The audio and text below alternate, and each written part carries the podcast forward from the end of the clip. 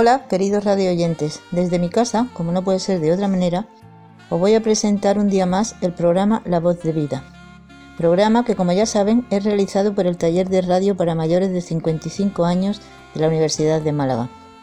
Este programa pueden oírlo en el dial de su radio 107.3, en internet a través de la plataforma iVox, I-V-O-O-X, o si lo prefieren poniendo en el buscador de su ordenador Onda Color Málaga y accediendo a su página web.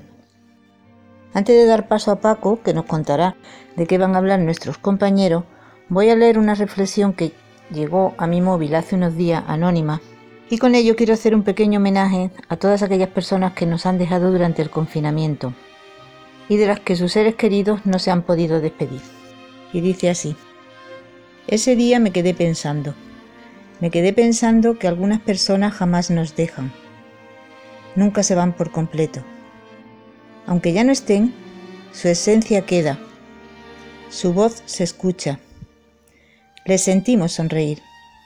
Algunas personas jamás nos dejan, son eternas.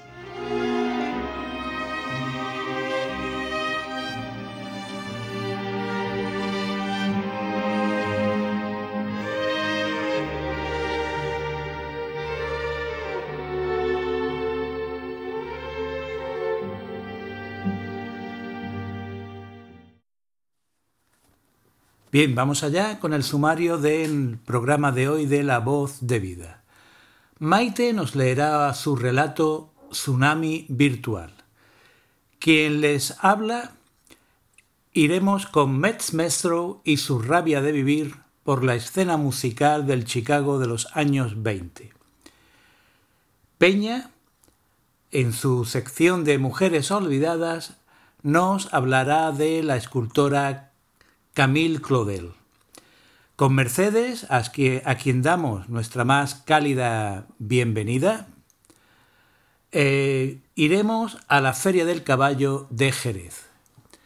Carmen nos hablará del origen de la Feria del Libro y José Antonio en sus singladuras de ida y vuelta nos hará un recorrido por los boleros.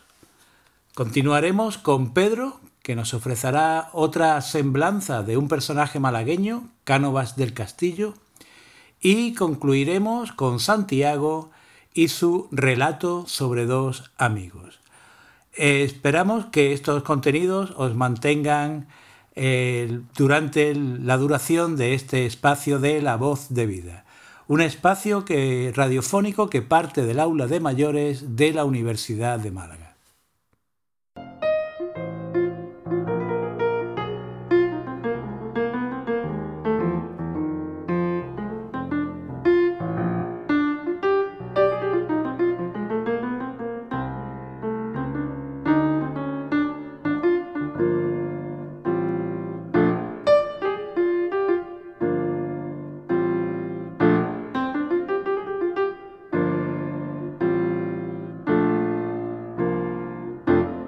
Tsunami Virtual.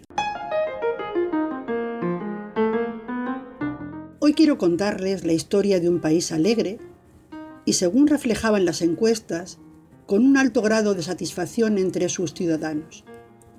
Estaba habitado por gentes cordiales, bulliciosas y muy sociables. Los bares, los cines, los restaurantes, los teatros y cualquier actividad lúdica se desarrollaba siempre con gran animación y mucho público. Las calles, en la mayoría de las ocasiones, eran un hervidero humano. Cualquier observador, y en especial los foráneos, pensaban que esas calles, las avenidas y los paseos eran el hogar preferido de aquel pueblo y en el que más a gusto se encontraban sus habitantes.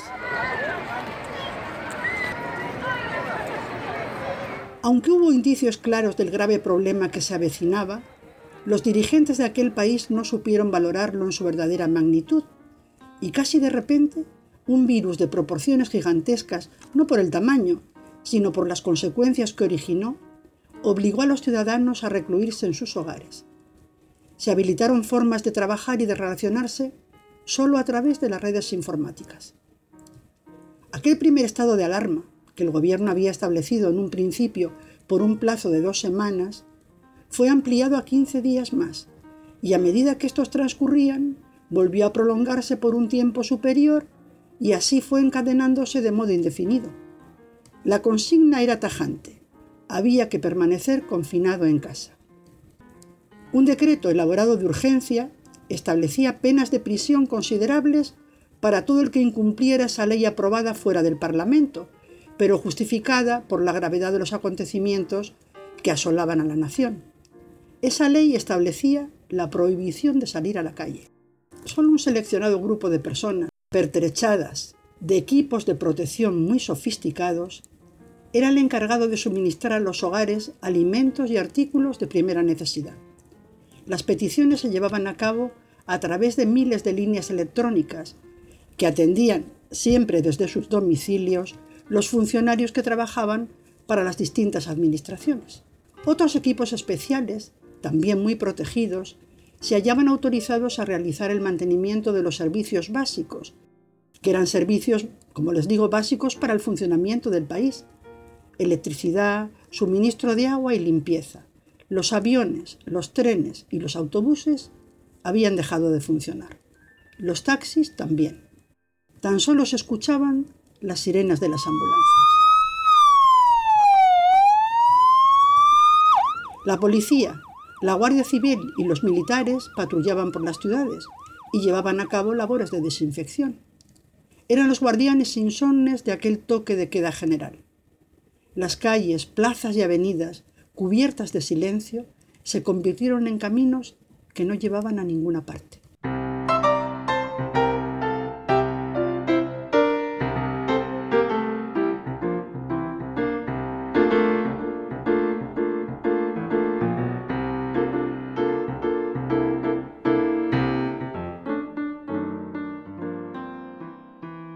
El confinamiento y las noticias luctuosas fueron debilitando la resistencia de los ciudadanos y a muchos de ellos les amenazaba la depresión, una legión de psicólogos les atendía a través de la pantalla virtual y trataba de elevar el ánimo de los afectados.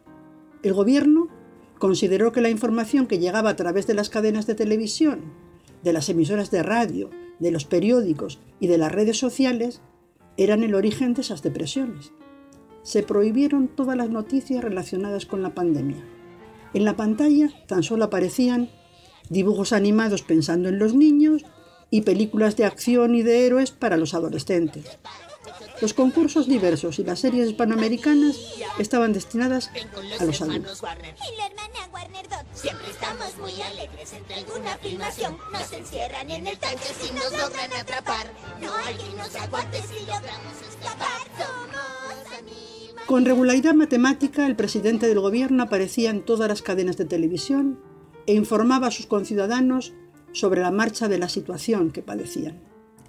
Con rostro grave, se extendía sobre las medidas que había adoptado y confiaba en los resultados, que sin duda esperaba que esas medidas tendrían que producir. Orgulloso de haber sido los primeros en todo, les animaba a perseverar en aquella lucha, aunque solo podía ofrecerles sufrimiento, dolor y sacrificio, pero convencido de que vencerían al enemigo. Del final del, confinamiento, ni una sola palabra. Las cifras de infectados aumentaban y el número de muertos producía escalofríos. Se estableció un sistema muy eficaz para poder liquidar los impuestos a través de Internet ante cualquier duda, un eficiente funcionario de Hacienda se encargaba de resolverla. Los bancos colaboraban sin desmayo. El trabajo a domicilio se hizo extensivo a casi todos los niveles, y a los que no les era posible realizarlo en el exterior, se reciclaron e inventaron nuevas formas de ganarse la vida desde casa. La fabricación de mascarillas y otros elementos de protección creó un mercado muy potente. Los pedidos a China se interrumpieron.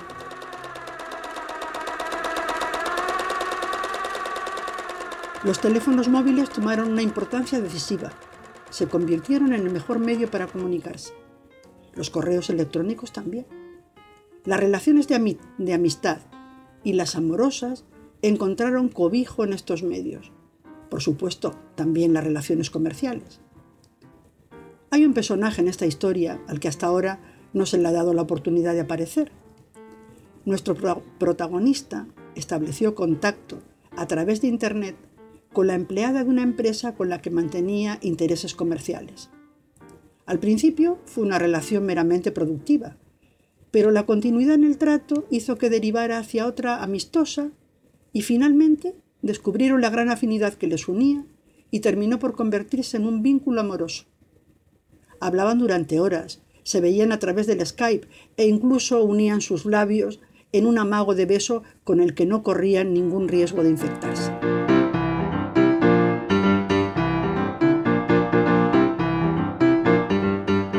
Un día, un terrible día para este país, las redes electrónicas explosionaron.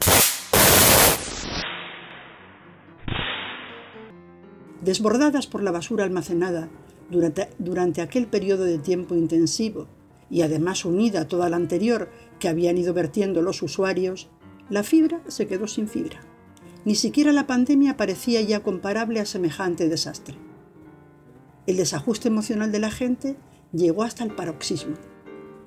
Nuestro personaje, incapaz de resistir el silencio entre él y su amada, se armó de valor, salió de su casa y se dispuso a buscarla. Era un día avanzado de primavera.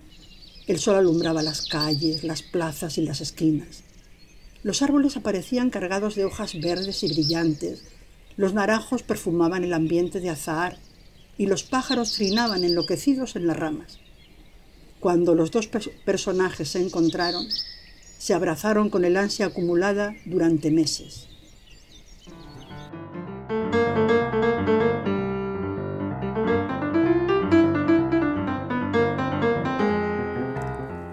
La gente fue saliendo de sus casas e inundaron las avenidas, los paseos y las playas. La vida eclosionaba en cada rincón. Un megáfono atronaba a los viandantes. Todos se detuvieron a escuchar. La voz que se emitía a través del altavoz sonaba fuerte y clara. Los hospitales están vacíos, los hospitales están vacíos. Y repetía con tono metálico, todos los hospitales están vacíos.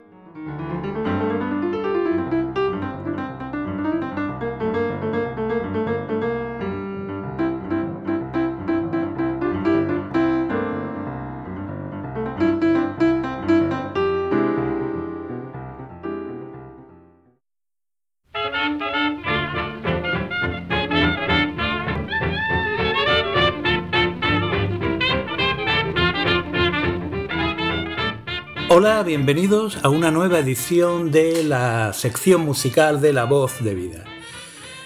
Este espacio de hoy eh, quiero dedicarlo a todos eh, los que están confinados a la fuerza y sin trabajo, sean autónomos o por cuenta ajena, tienen, los autónomos tienen la, la persiana bajada, sin saber nada de cómo van a poder reanudar su actividad económica, y a todos aquellos otros que antes y ahora han tenido que salir cada día a trabajar con o sin medios suficientes de protección.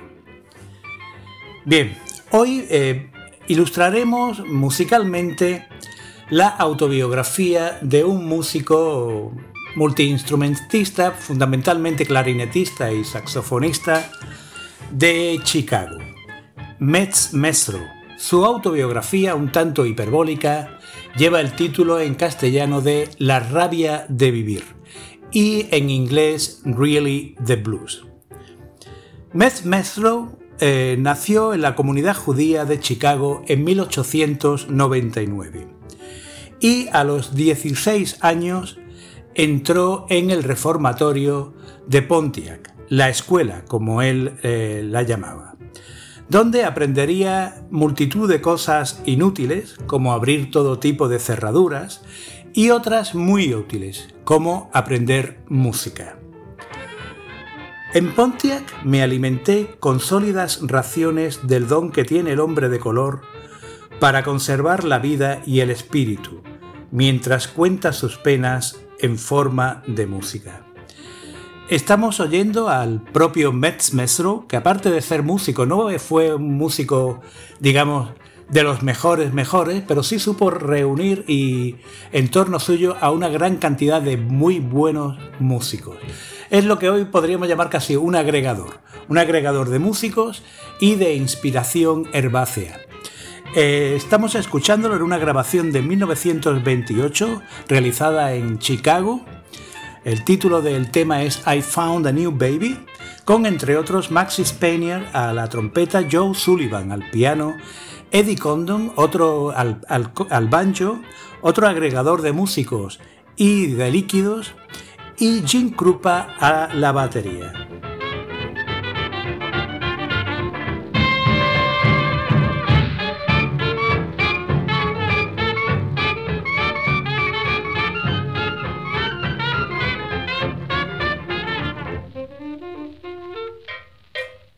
Vamos a continuar con la autobiografía de Metz Mestro, La rabia de vivir, y con un pasaje dedicado a Jelly Roll Morton, el cual en su tarjeta comercial se anunciaba como inventor del jazz y proveedor de entretenimiento con todos sus aderezos, priva, compañía y música.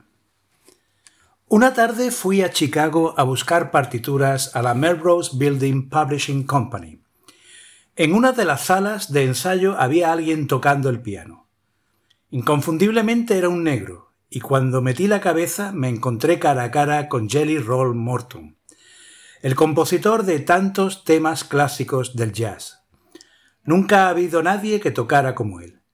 Jelly era un lírico, y acaso no tuviera el ritmo de otros pianistas, pero su delicadeza y sus arabescos eran inconfundibles.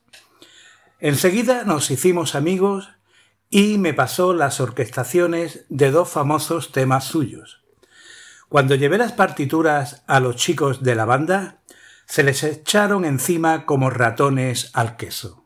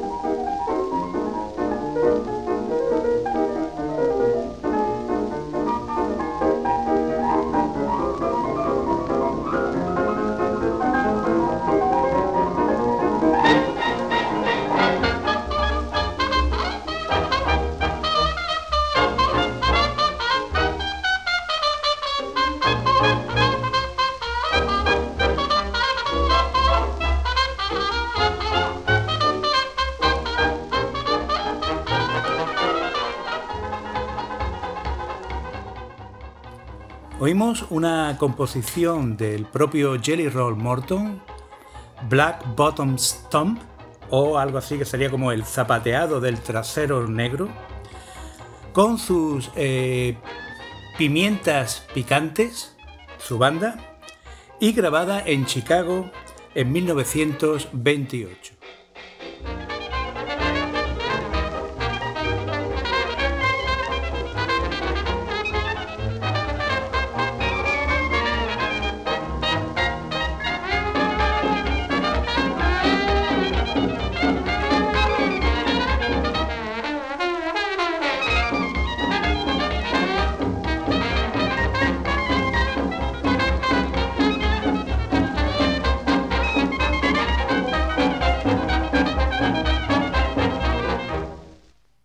Tenemos que decir que en esta época hubo una verdadera avalancha de músicos negros provenientes del delta de, Mississippi, particularmente de Nueva Orleans, que eh, se afincaron porque encontraron trabajo en el ambiente de Chicago.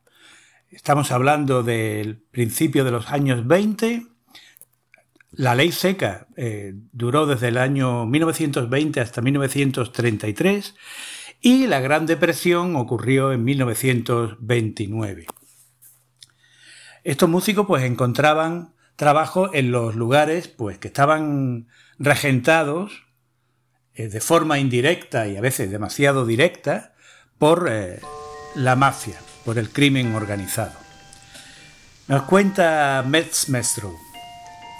Era hablando precisamente de eh, los chicos que querían introducirse en el mundo musical. Era la voz del jazz que se hacía oír por sobre el estrépito de las metralletas y el entrechocar de las botellas de whisky. Y entonces aquellos chicos oyeron el verdadero jazz que palpitaba en el South Side como un corazón vivo. Joe Oliver les enseñó a afilar los colmillos musicales. Jimmy Noon y Johnny Dodds los ayudaron a aprender el alfabeto. Louis Armstrong les impartió, les impartió lecciones de riff y de scat en innumerables clases de trasnoche, hasta que cada uno de ellos obtuvo su matrícula de, honor. Sus oídos sedientos bebían música como bombas de succión. El imprevisible, mundo exterior les parecía era áspero y turbulento, crudo, brutal. Tenía las orejas sucias, pero vibraba de fluido vital. Y el jazz el jazz verdadero era su música emblemática. Los muchachos se sumergieron en ese mundo sucio y desordenado y decidieron aprender su desordenada y sucia música. Oímos ahora a Louis Armstrong con su orquesta en la que destaca la participación del pianista Earl Hines con el tema Basing Street Blues, un tema grabado en Chicago en diciembre, el 4 de diciembre de 1928.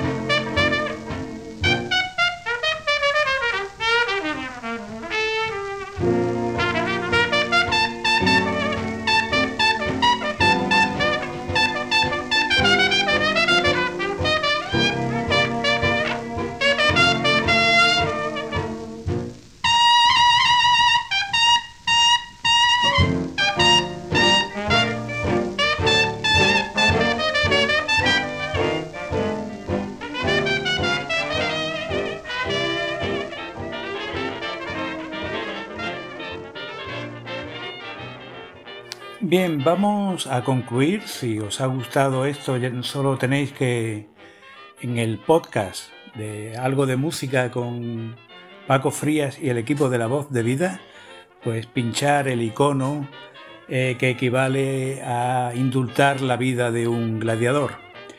Eh, vamos a terminar con una pequeña observación que hace sobre Joe Oliver, Joe King Oliver, que fue quien se trajo el trompetista que ya era el rey, King Oliver, que se trajo a Louis Armstrong desde Nueva Orleans para que tocara con él en su banda en Chicago. Una madrugada, cuando a las 5 acabó su actuación en el Pekín, Joe Oliver me llevó a comer algo con él. Fuimos a una panadería donde compró tres grandes barras de pan caliente y luego a un local chino. Lo único que pidió fue un buen tazón de té. Y luego, quisquilloso, empezó a mirar alrededor. Los camareros parecían rehuirlo, hasta que al fin Joe arrinconó al dueño y le dijo, ¿Qué coño pasa, tío? ¿Me traéis el azúcar o no? No tardé en descubrir por qué los chinos escondían el azúcar en cuanto veían entrar a Joe. Cuando le trajeron la azucarera abrió una barra de pan por el medio, vertió casi todo el azúcar y se comió el conjunto como si fuera un bocadillo, bien regado con té. Para mí, tío, me dijo, esto es comer de verdad. Pienso que alguna noche el músico compositor Clarence Williams debió de haber visto a Joe peleando con los camareros chinos y en esa escena se inspiró para escribir Sugar Blues, que es el tema con el que concluimos y escuchando a Joe Oliver.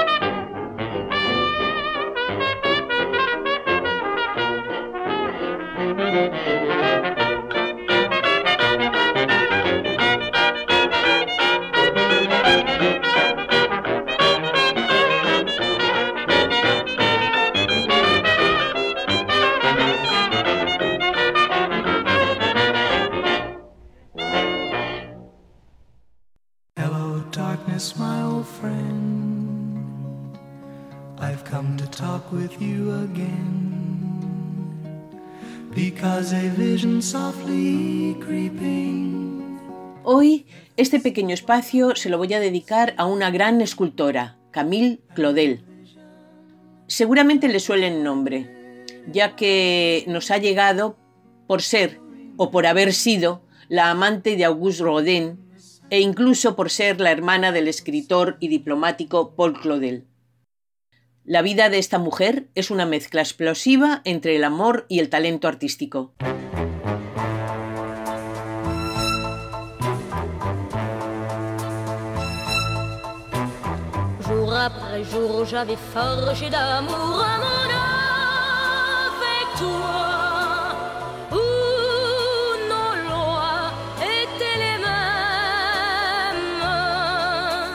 Camille Anastasia Marie Claudel nació en Villeneuve-sur-Fer, Francia, el 8 de diciembre de 1864 en el seno de una familia burguesa. Desde muy pequeña manifestó su gran afición y habilidad a la escultura. De cualquier material creaba imágenes y con barro esculpía bustos y figuras con los rostros de todos los que le rodeaban. Cuando en la edad adolescente comunicó a su familia su deseo de dedicarse a esculpir, tuvo en su madre una férrea oposición, ya que no le parecía algo propio para una mujer de su condición. Sin embargo, sí que contó con el apoyo de su padre y de su hermano, los cuales la ayudaron en su empeño. Se matricula en una academia local de bellas artes y cuando por motivos laborales del padre, en 1881, se trasladan a vivir a París, empieza a recibir clases en la Academia Calagosi, dirigida por el famoso escultor Alfred Boucher. La relación con su madre va de mal en peor, y al año de estar en París se independiza y se va a vivir con tres amigas inglesas, dos de ellas también escultoras. Destaca enseguida y realiza obras tan hermosas como la titulada El Vals, una obra en bronce impresionante ya que parece que los bailarines quisieran romper sus ligaduras y cobrar vida propia. En 1883, Boucher tiene que dejar las clases por una enfermedad transitoria y le sustituye temporalmente otro escultor ya amigo y ya con fama reconocida, Auguste Rodin. Este hecho supuso para Camille el más estimulante y a la vez desastroso acontecimiento de su vida. Rodin quedó fascinado por su belleza y por su obra. Tenía Camille 19 años y Rodin 45. Le ofrece trabajo en su taller y se convierte así en la única mujer del mismo comienzan ambos a frecuentar juntos los ambientes artísticos y culturales del París de la época, y entre ambos surge una relación amorosa, pasional y tortuosa.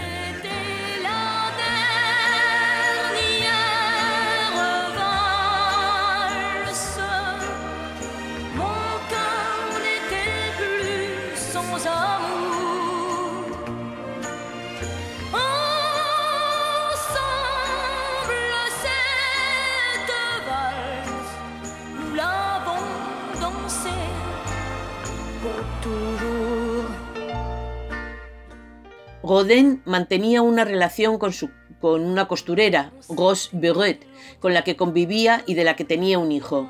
Relación que, por cierto, mantuvo toda su vida y que ya mayor incluso legalizó casándose con ella.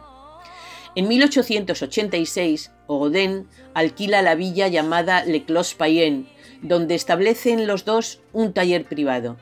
Trabajan de igual a igual, pero a pesar de que las críticas a la obra de Camille eran muy buenas, cuando exponía, siempre, siempre se veía la mano del escultor famoso en sus obras. De esa época es el famoso busto que le realizó a su amante. Para Godin, aparte de colaboradora y amante, fue su musa y su modelo. Mm, para escándalo de su madre, que veía en las obras del escultor la cara de su hija en figuras desnudas y en actitudes para ella nada dignas. En 1894 después de diez años de relación, cuando Camille contaba 34 años, una relación en la que nunca llegaron a vivir juntos, aunque sí a veces hacían viajes solos, empiezan a surgir brechas en la relación de Camille y Auguste. Ella quiere demostrar que es una buena escultora, pero el genio de Rodin la oscurece y empieza a sentirse humillada. Aparecen los celos amorosos y artísticos. Se queda embarazada, pero pierde al niño, y al final se produce la ruptura definitiva.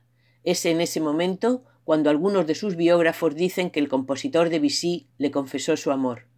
Pero Camille sigue perdidamente enamorada del hombre al que también odia porque él recibe reconocimiento público y numerosos encargos, mientras ella no pasa de ser la alumna aventajada. Del año de su ruptura es la magnífica obra La Edad Madura, una composición donde una mujer con alas y cuernos sujeta a un hombre como queriéndoselo llevar y otra mujer de rodillas mira al hombre implorante.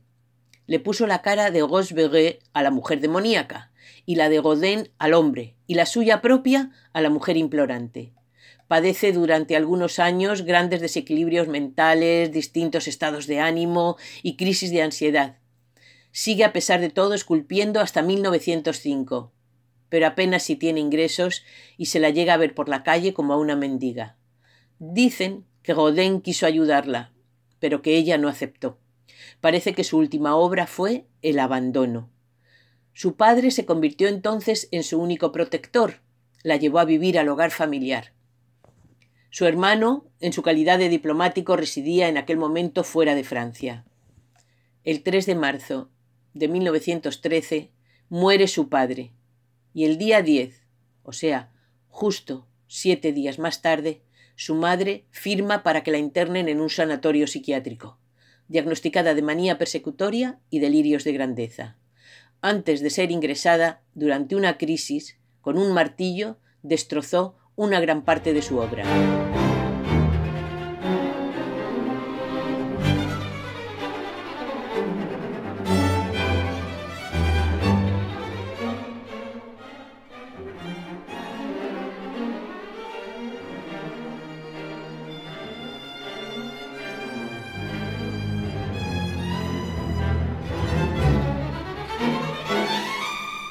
Su hermano vuelve a Francia y la visita, pero a pesar de que la institución le aconsejan que se la lleve con él para un mejor restablecimiento, no lo hace.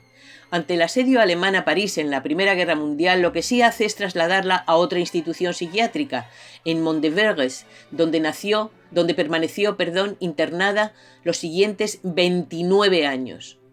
Se conservan cartas donde ella contaba el martirio al que fue sometida durante aquel tiempo. El 19 de octubre de 1943 murió y fue enterrada en una fosa común. La escultora dejó una obra de apabullante talento.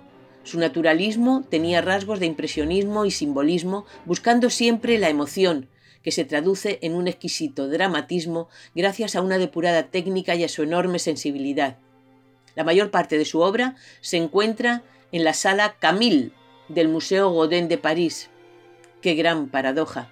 Y también en un museo que a final del 2017 se inauguró en Norguet-sur-Seine, cerca de París.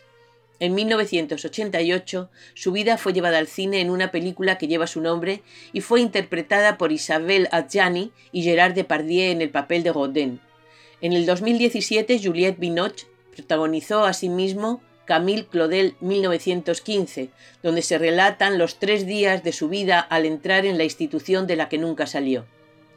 La he rescatado del olvido por lo que ella siempre quiso ser, una gran escultora. Amigos, cuidaros y hasta la próxima semana.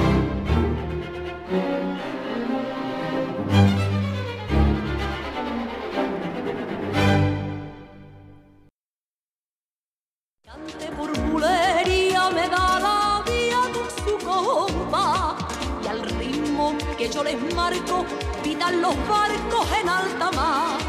Yo soy de una tierra morena que dice la tache en inglés. Good morning, good night, muy buena, usted es extranjera y yo Hoy os traigo un trocito de mi tierra y es que voy a hablar sobre la Feria de Jerez. Feria que debería celebrarse del 9 al 16 de mayo, por los motivos que todos conocemos, pues de momento se ha pospuesto para octubre, entre el 10 y el 17. Y bueno, si se celebra en esa fecha sería buena señal. La feria en Jerez es llamada Feria del Caballo y es uno de los eventos de mayor atractivo turístico internacional de dicha ciudad. Según cuentan los historiadores, el origen de la feria de Jerez se encuentra en las ferias de ganado otorgadas por Alfonso X el Sabio a la ciudad en el siglo XIII. Estas ferias se celebraban en recintos efímeros situados en diferentes partes del municipio a lo largo de la historia. No fue hasta 1903 cuando se establece el Parque González Ontoria como real de la feria. En el siglo XVII se produjeron una serie de pleitos entre Jerez y Sanlúcar de Barrameda por el derecho a la celebración de estas ferias. Sanlúcar alegaba que estos privilegios no se encontraban recogidos en los libros de fecha de Jerez. Sin embargo, el Consejo Real de Felipe V reconoció una vez más el derecho de Jerez a celebrarse en la feria, aunque se obligó a la ciudad a hacer un pago a San Lucas y a comprometerse a no organizar ferias de ganado semanales de forma permanente. Por aquellos años, entre los animales de la feria del ganado, se fueron instalando puestecitos para la venta de bebidas, donde los comerciantes terminaban de hacer sus tratos. Una multitud de curiosos se acercaban a presenciar ese ajetreo mercantil entre los ganaderos venidos de diferentes partes del mundo.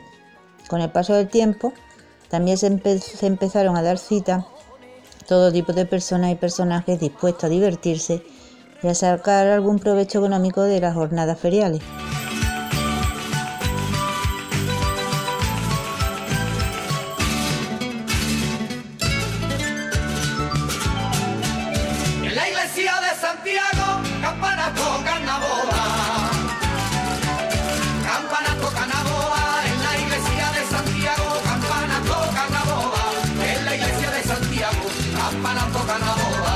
Por aquellos días la feria empezaba cuando ahora termina, que es al amanecer. Hasta mediados del siglo XIX, cuestiones como la ubicación o el momento para celebrar la feria de Jerez habían estado sujetas a la aprobación del gobierno de Su Majestad. Pero ante las continuas quejas de los diferentes ayuntamientos nacionales, esta competencia terminó por traspasarse a las instituciones municipales en el año 1853. A partir de este momento, el Ayuntamiento jerezano fue responsable de fijar fecha y de determinar la localización de la feria. Los vecinos de las calles que hacían de real eran los encargados de alumbrar el recinto con lumbres en los portales de sus casas. Las sevillanas no eran el baile que más se bailaba, eran las bulerías. El aguardiente y el coñac eran las bebidas típicas de la feria. Después vendrían el fino y los vinos olorosos típicos de Jerez. La feria se celebraba entonces en abril, ahora mm, siempre durante la primera quincena de mayo. Las primeras casetas eran de tela y madera. Después vendrían las de obra permanente. Ahora se montan para la feria y se desmontan una vez que la feria termina. Tras la prohibición del alcalde Pedro Pacheco de la existencia en el Real de la feria de casetas privadas, pasaron a ser todas públicas, facilitando así la diversión a todas las personas que no sean de la zona. A diferencia de la mayoría de ferias que mantienen un diseño uniforme de todas sus casetas, la Feria del Caballo permite que cada caseta tenga un diseño distinto. Es más, el ayuntamiento realiza varios concursos de casetas en cada edición. Mejor caseta de empresa, mejor caseta de asociación, mejor caseta de esquina, que tiene dificultad por decorar los dos flancos, etc.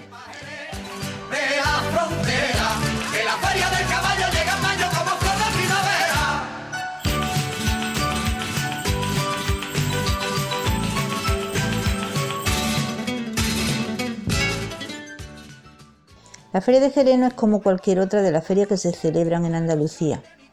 La diferencia está en su exclusivo programa de actividades que tienen al caballo como protagonista. Y es que antes que el vino fue el caballo el que dio renombre internacional a Jerez. La Feria del Caballo ofrece a quien la visita la oportunidad de deleitarse con los mejores vinos de la tierra, el embrujo del flamenco, de la alegría desbordante que durante esta fiesta transforma Jerez. Todo esto, por supuesto, sin olvidar el eje central que no es otro que el caballo. Durante la Feria del Caballo de Jerez, el Real es el centro neurálgico de la festividad. Está situado en el Parque González Ontoria desde 1903, como ya he dicho antes, y en sus casetas los jerezanos y sus muchos visitantes viven la fiesta desde mediodía hasta casi el amanecer. Verás desfilar los más bellos caballos andaluces en el paseo de caballistas y enganches. Su inigualable muestra de elegancia, plante y majestuosidad que despierta la admiración de todo el que lo contempla. Y ya nada más que me queda invitaros, invitaros a que vayáis si no la conocéis y tenéis diversión asegurada.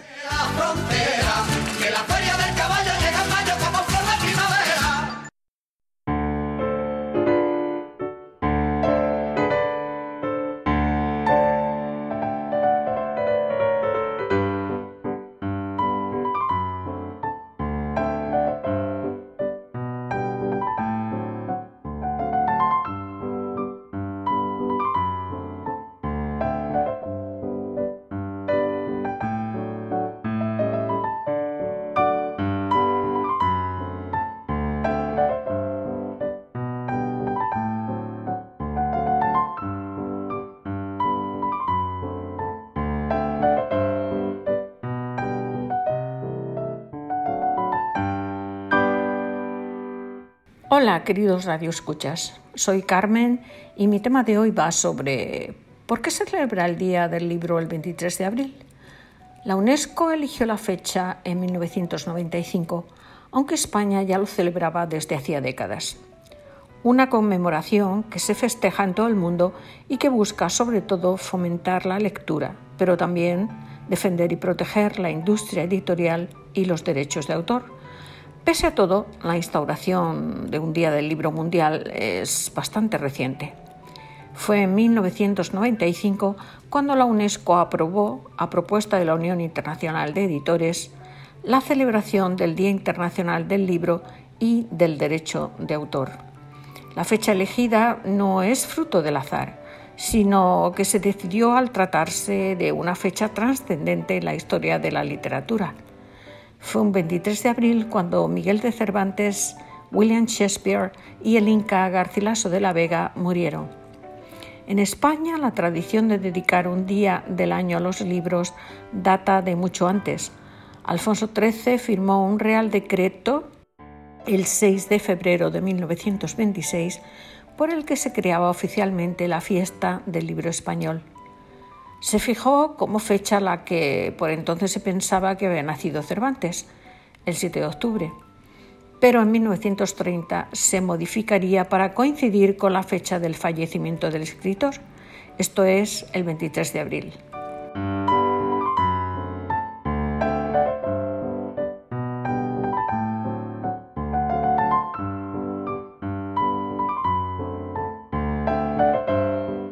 La idea de la festividad había surgido del escritor y editor valenciano afincado en Barcelona, Vicent Clavel. Fue él quien hizo llegar su propuesta a la Cámara Oficial del Libro de Barcelona y esta la que sería eco de ella. Desde 2001, una ciudad es elegida como capital mundial del libro.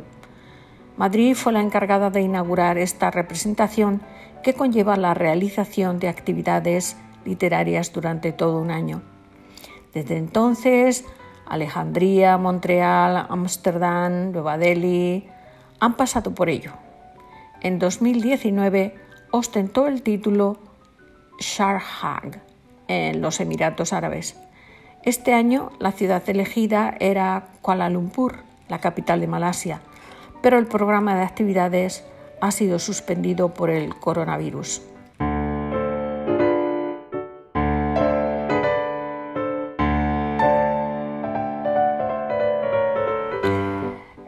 Quisiera hacer una aclaración. Miguel de Cervantes Saavedra no murió el 23 de abril, sino que fue enterrado ese día. Murió el anterior, el 22 de abril de 1616, tal y como indica el Ministerio de Educación, Cultura y Deporte de España en la web conmemorativa del 400 aniversario de la muerte del escritor. En aquellos tiempos la costumbre era enterrar al finado al día siguiente de su fallecimiento y, anotar en la partida de defunción la fecha del enterramiento, no de la muerte.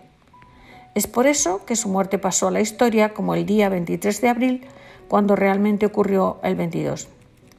¿Y William Shakespeare? En este caso, las referencias de que murió el 23 de abril de 1616 son inequívocas, así lo dice la Enciclopedia Británica. Sin embargo, cuando se menciona la fecha se olvida un dato importante, el calendario que regía a Reino Unido en aquella época.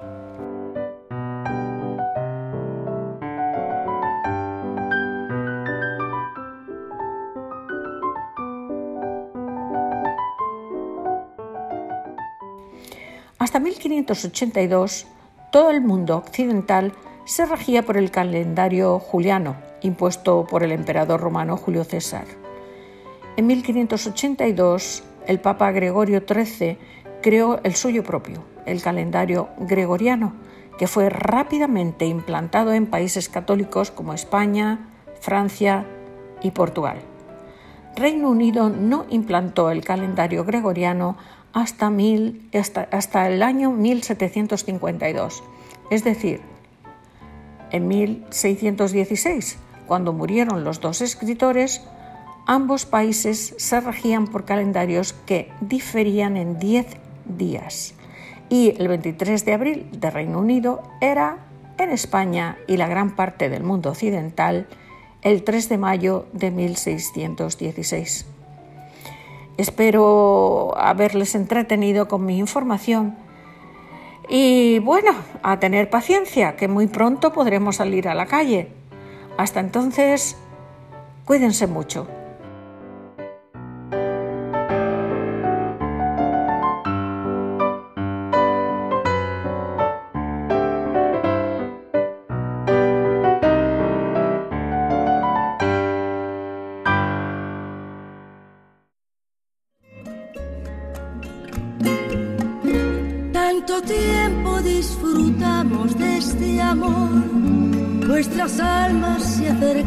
Tanto así que yo guardo tu sabor, pero tú llevas también sabor a mí. Si negaras mi presencia en tu vivir, bastaría con abrazarte y conversar.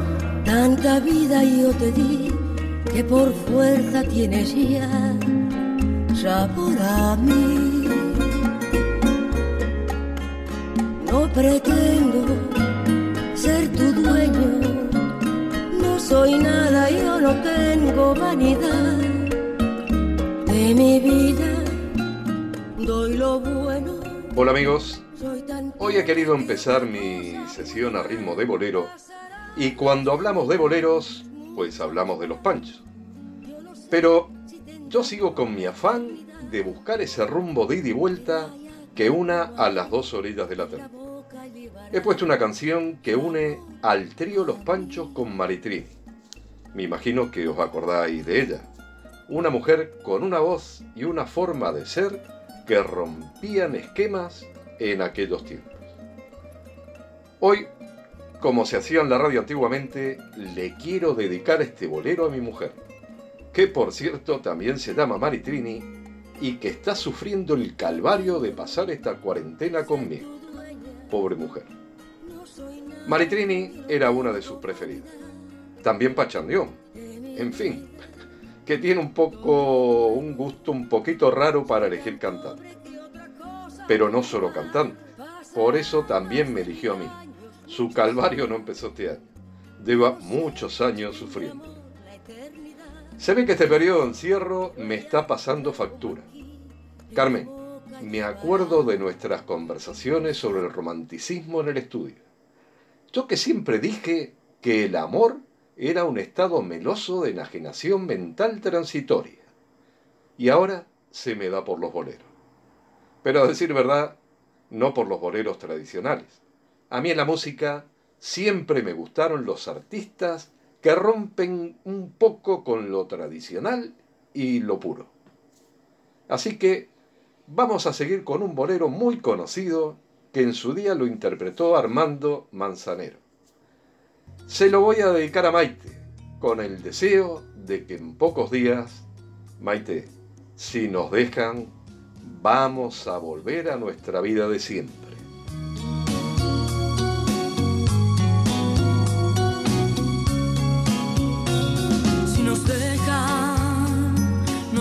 Vamos a querer toda la vida. Si nos dejan, nos vamos a vivir a un mundo nuevo. Yo creo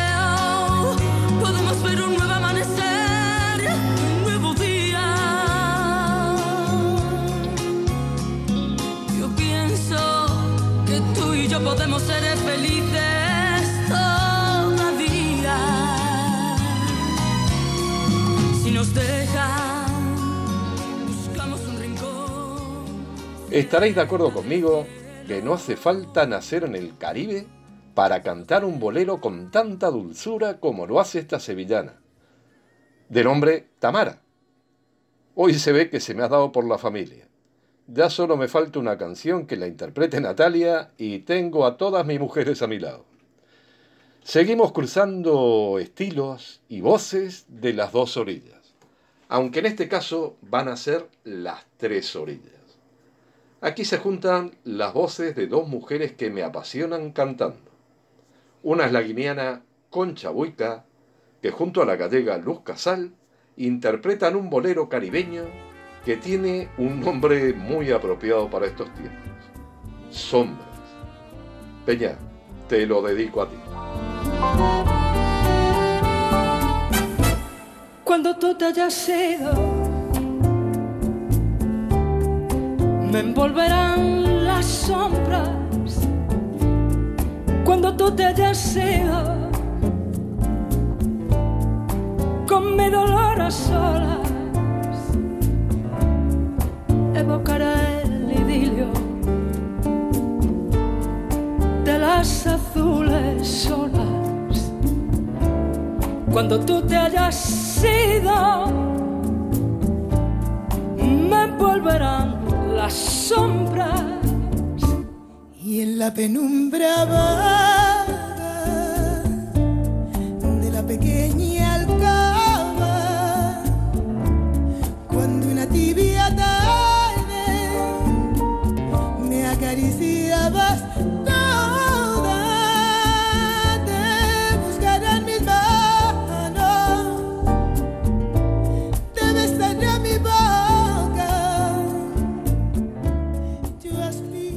Seguimos hablando de boleros y os voy a contar una anécdota que me pasó en uno de mis viajes a Buenos Aires.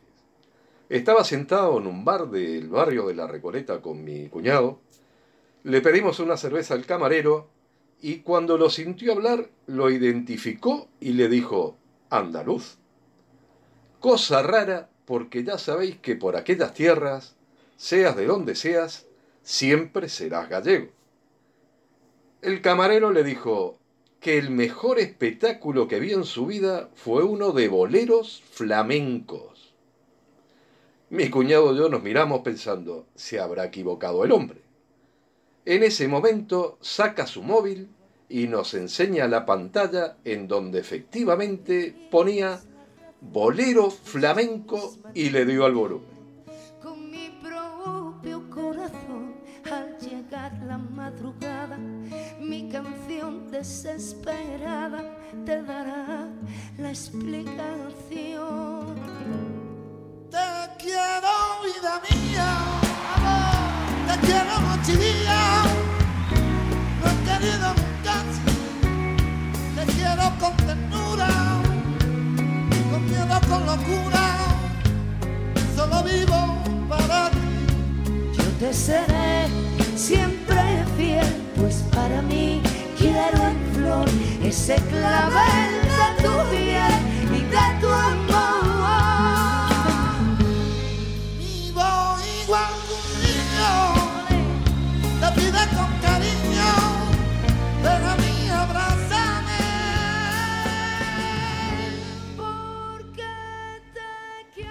Pues sí, amigo, yo no sé si el nombre de bolero flamenco es el adecuado, pero no me digáis que la versión es espectacular. Rosario Flores y el Cigala cantando en el Teatro Colón de Buenos Aires. Por cierto, si vais algún día por aquellas tierras, no dejéis de visitarlo. Una obra de arte. Aquí interpretan Te quiero. Este bolero se lo voy a dedicar a Marcos Mustock, otro integrante del grupo de Lelutier que nos deja. Con él se me va otra sonrisa, pero siempre nos dejará los boleros de Johann Sebastian Mastropiero. Bueno amigos, quiero cerrar mi sesión dedicándole una canción a nuestra compañera Mercedes, que hoy hace el viaje de vuelta a este programa de La Voz de Vida. Mercedes, te extrañábamos. Así que te voy a dedicar un bolero y como dije al principio, si hablamos de boleros, hablamos de los panchos. Y si hablamos de los panchos, hablamos de Si tú me dices ven. En este caso los acompaña Lolita. Seguimos con la sangre de las flores de Jerez. detengas el momento por las indecisiones para unir alma con alma, corazón con corazón. El idioma español nos une. Buen momento para disfrutar boleros. A seguir disfrutando de este tiempo en casa. Pero si tú me dices ven, lo dejo todo, que no se te haga tarde y te encuentres en la calle perdida, sin rumbo y en el lodo. Tú me dices ven,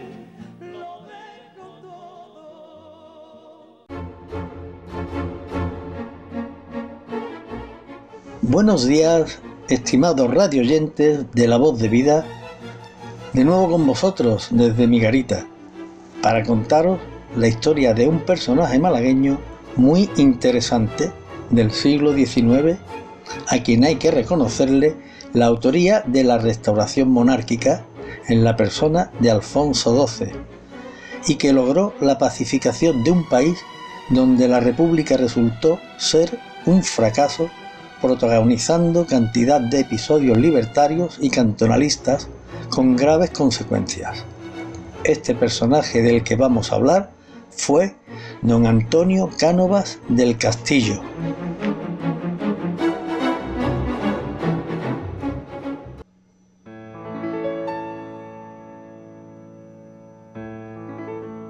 Nació Antonio Cánovas del Castillo el día 8 de febrero de 1828 en el número 1 de la calle Nuño Gómez. Sus padres fueron Juana del Castillo y Antonio Cánovas. Él era docente y director de las escuelas ubicadas en la Plaza de la Constitución, que eran sufragadas por el Consulado del Mar, en el edificio compartido con la Sociedad Económica de Amigos del País. El padre de Antonio fallece prematuramente, dejando a la familia sumida en una vergonzante pobreza. La madre, después de la venta de todas las pequeñas cosas de su hogar para cubrir las necesidades del día a día, se decide acudir al prior responsable de las escuelas donde trabajó su marido para solicitar una plaza de auxiliar para su hijo, petición que le es concedida.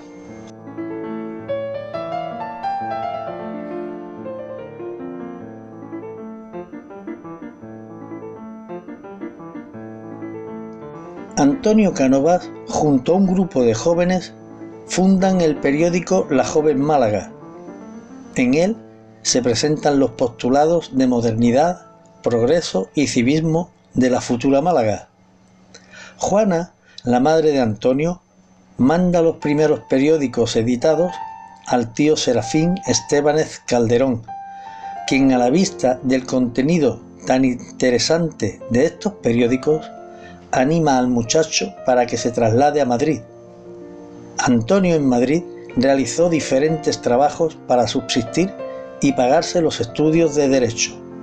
Cuatro años después, el esfuerzo y sacrificio realizados por Antonio se ve recompensado al entrar a trabajar en la redacción del periódico La Patria.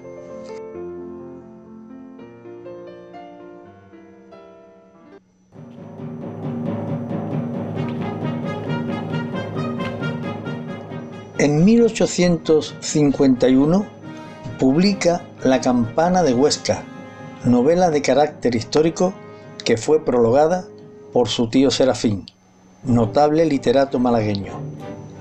En 1853 es graduado en leyes y en 1854 presenta su Historia de la decadencia de España, una novela ampliamente documentada. La entrada en la política desde el periodismo no fue muy difícil para don Antonio, solo tuvo que diseñar sus ideas y compromisos futuros. Después de pasar unos años en Roma como agente de preces en la Santa Sede, regresa a España en 1857, logrando un merecido prestigio por su actividad en el grupo político La Unión Liberal, en la que milita don Antonio. En el gobierno presidido por Alejandro Mon, Cánovas ocupa la cartera de gobernación en 1864 y la de ultramar en 1865-1866 con O'Donnell.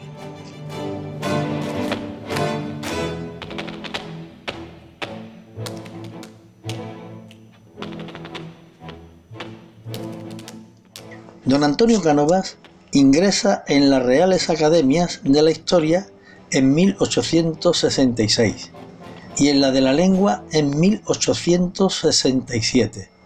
Don Antonio se dedica a tareas de creación literaria y actividades intelectuales, en vez de estar participando en la conspiración contra los gobiernos de Isabel II por su radicalización hacia la derecha. El advenimiento de la Revolución de septiembre de 1866 a don Antonio lo sorprendió en el archivo de Simancas investigando, y no intrigando contra la reina Isabel II. Un año después de la Revolución, que ya perfila la Primera República y los cantonalismos en el horizonte político español.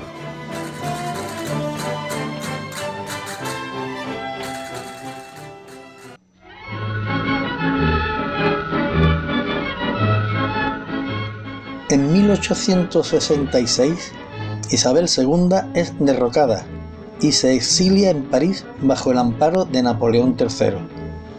El 25 de junio de 1870 abdica en París a favor de su hijo, futuro rey Alfonso XII.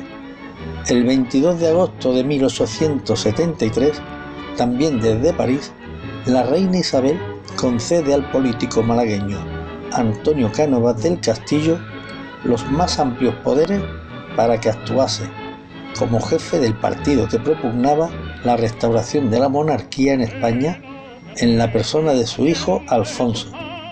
La proclamación de la República en España fue el 11 de febrero de 1873.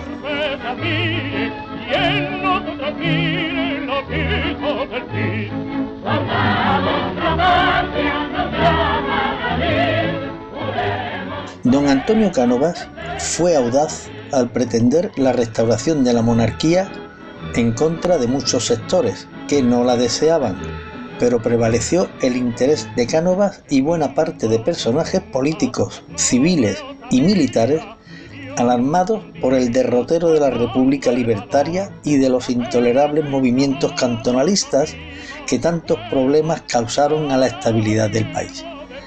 En los primeros 11 meses hubo cuatro presidentes del Poder Ejecutivo.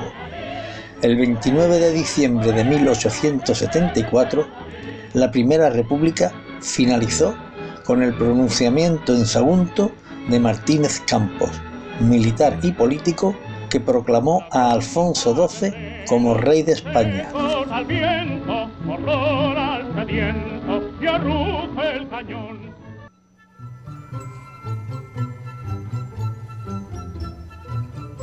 Don Antonio deseaba, con la restauración de la monarquía, un régimen estable que diera al país un futuro con amplias garantías. Era cierto que durante el reinado de Fernando VII las experiencias libertarias de Riego, Torrijos, habían dejado un mal sabor en la población contra los Borbones. Por otro lado, estaban las actuaciones, principalmente en Málaga, con motivo de la gloriosa y la desaforada actuación del general Caballero de Rodas contra la población civil. En general, el ambiente era hostil al regreso de la monarquía. Esta situación era conocida por Cánovas, pero no se amilanó por lo convulso de la situación y continuó adelante con su proyecto.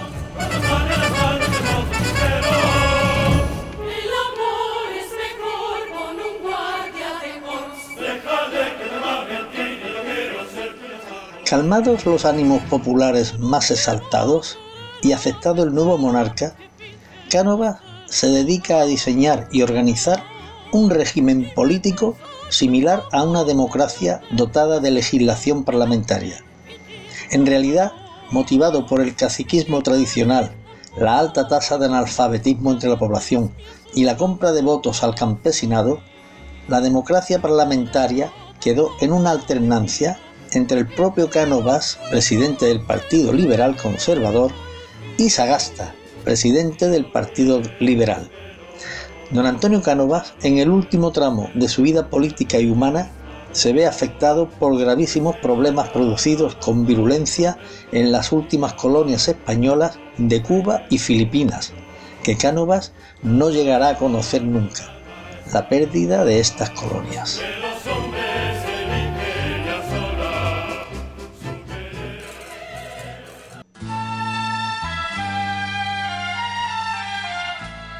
El 8 de agosto de 1897, don Antonio Cánovas del Castillo se encuentra en Guipúzcoa en el balneario de Santa Águeda, de vacaciones.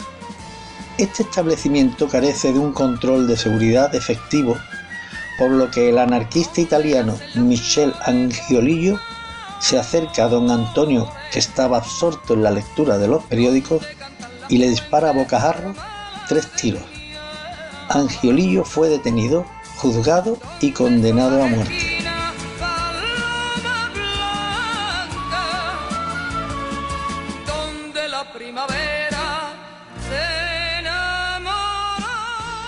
Nuestro personaje es el más sobresaliente político y estadista de todo el siglo XIX español. Su figura se alza y eclipsa a los diferentes reyes, reinas y gobernantes que hubieron entre 1800 y 1897 y oscurece a los generalitos que solo dan mandobles en algaradas intentando imponer autoridad a golpe de sable. Antonio Cánovas del Castillo acostumbraba a reírse de sí mismo y contando la valía y singularidad de los malagueños decía, ya ven, si los malagueños son listos y guapos, que a mí me echaron de Málaga por feo y torpe. Don Antonio tiene una avenida con su nombre y un monumento erigido en 1975 en su memoria.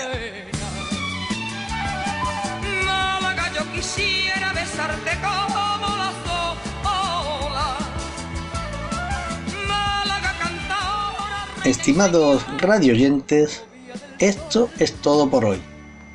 Gracias por su atención y espero haber conseguido hacerles pasar un buen rato con mi narración. Y tal como la semana pasada pedía para los niños, se ha conseguido. Ya pueden salir, aunque pobrecitos, con ciertos recortes. Bueno, ahora nos toca a nosotros. Y ya mismo los bares que vayan preparando cerveza en cantidad hasta la próxima desde la garita. Y recuerden, con vosotros siempre Pedro.